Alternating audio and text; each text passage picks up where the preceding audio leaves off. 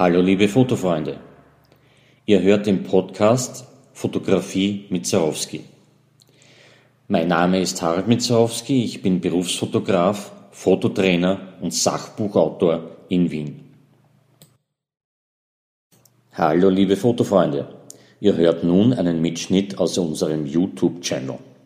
Unter Harald Mitzarowski findet ihr dort fast 200 Erklärvideos zum Thema Fotografie und ständig werden es mehr. Hallo liebe Fotofreunde. Immer wieder werde ich gefragt, was macht eigentlich eine gute Kamera aus und wie viel muss man dafür ausgeben. Gleich nach dem Intro erkläre ich, was da wichtig ist.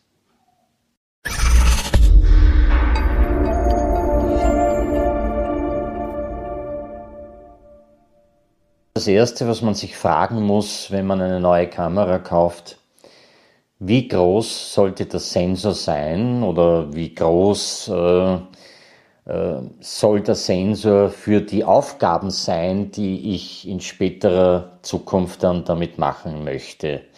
Und sehr viele von euch werden wahrscheinlich sagen, okay, ich drucke kaum Fotos aus und ganz selten lasse ich Fotos ausarbeiten.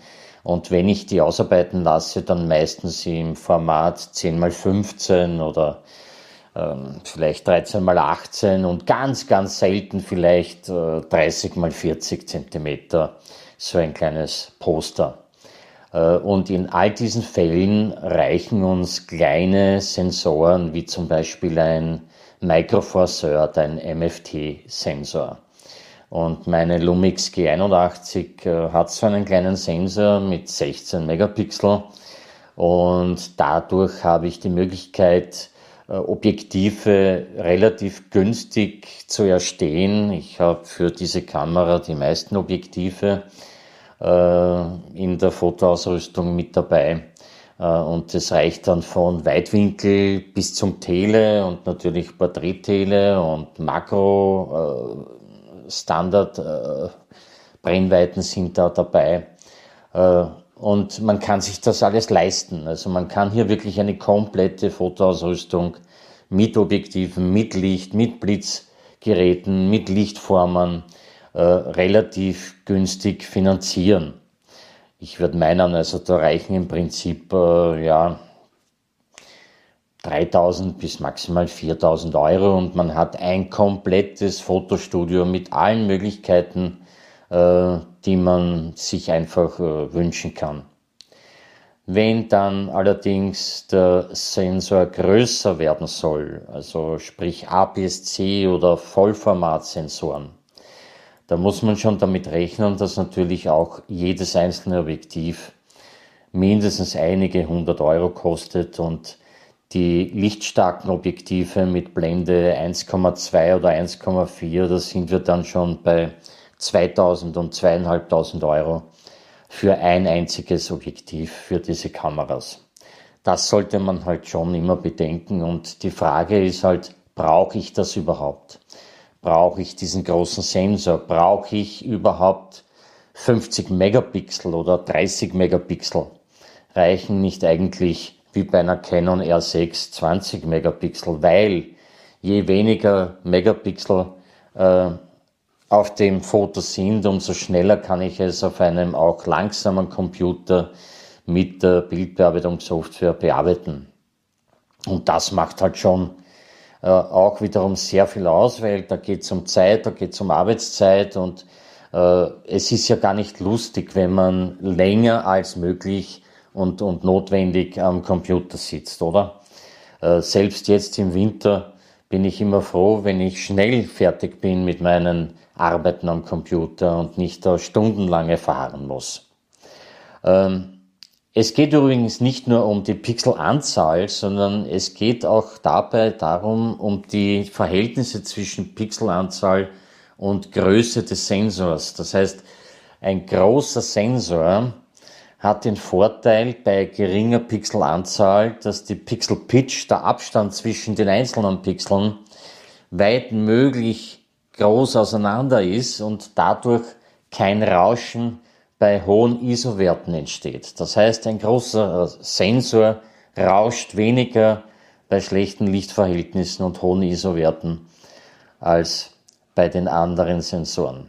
Das heißt, äh, ich würde hier empfehlen, wählt einen Sensor aus, der in der mittleren Größe ist, zum Beispiel APS-C, äh, wenn ich bei wenig Licht fotografieren möchte und der sollte dann aber auch nur 16 oder 20 Megapixel fassen können, um wirklich rauschfrei arbeiten zu können. Was auch sehr wichtig ist, ist natürlich der Dynamikumfang, äh, ob das jetzt nur 11, 12, 13 Stufen oder vielleicht 14 bis 16 Stufen sind, äh, das fällt natürlich auf, sowohl in der Fotografie als auch beim Videofilm. Und das sage ich deshalb dazu, weil ja heute die meisten Fotokameras auch für Video genützt werden können. Es geht also um die Farbtiefe und um den Kontrastumfang zwischen hellen und dunklen Bereichen im Foto und im Video. Und das können manche Kameras mit äh, modernen Sensoren halt besonders gut. Das alles kostet aber natürlich auch dann letztendlich Geld im Geldbörsel. Und da sollte man sich überlegen, brauche ich das? Ist es wirklich so wichtig, dass ich bei wenig Licht in einer Kirche fotografieren gehe? Äh, oder könnte ich das nicht im Fotostudio bei anderen Motiven einfach durch Licht ergänzen, weil ich sitze jetzt auch im vollen Licht im Studio, so dass ihr hier mich gut sehen könnt, ja. Und dieses Licht ist auf jeden Fall günstiger als eine Kamera um 5000 Euro, die einen großen Farb- und Kontrastumfang liefert, einen Dynamikumfang von 16 Stufen und dazu noch rauschfrei ist und ich kein Zusatzlicht benötige. Äh, das Licht ist sicher günstiger als die Kamera, die das kann. Äh, letztendlich möchte ich auch zum Überlegen geben, weil ja immer wieder darüber gesprochen wird, dass gerade in der Porträtfotografie das Bouquet so wichtig ist. Das Bouquet im Hintergrund oder auch bei Lichtern, sprich die Lichtpunkte im Hintergrund, die dann unscharf äh, zu erkennen sind. Nun, ja, Stimmt, äh, ein schönes Bouquet ist gerade in der Porträtfotografie äh, etwas Wichtiges.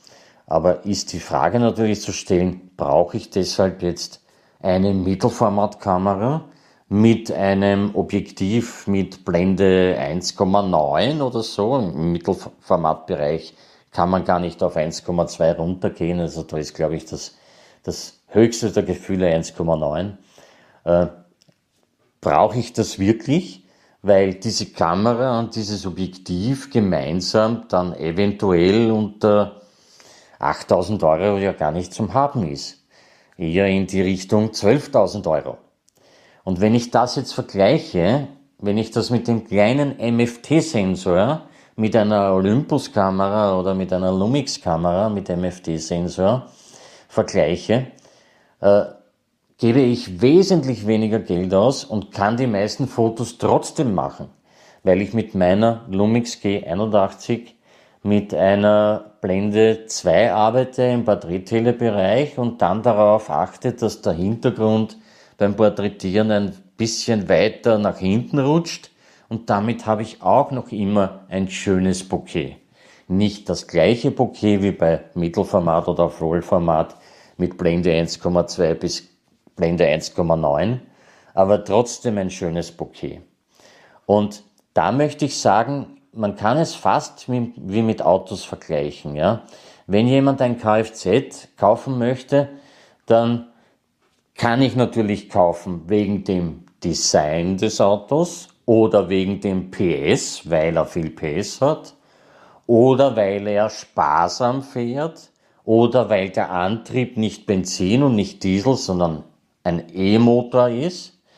Und je nachdem, was ich hier wünsche und brauche, werde ich wahrscheinlich mehr oder weniger Geld ausgeben müssen.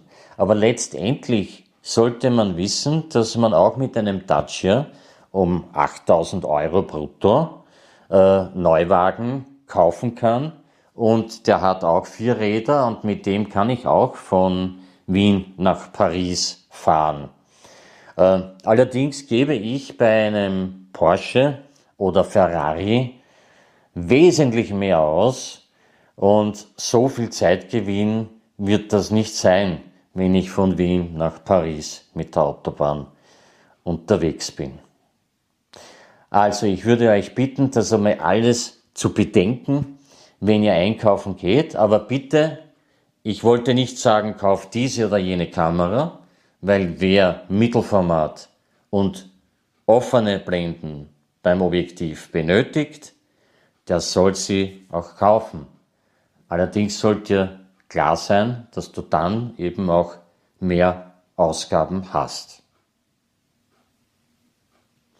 Wenn dir das gefallen hat, Daumen hoch, unten abonnieren, Glöckchen nicht vergessen und nichts mehr versäumen.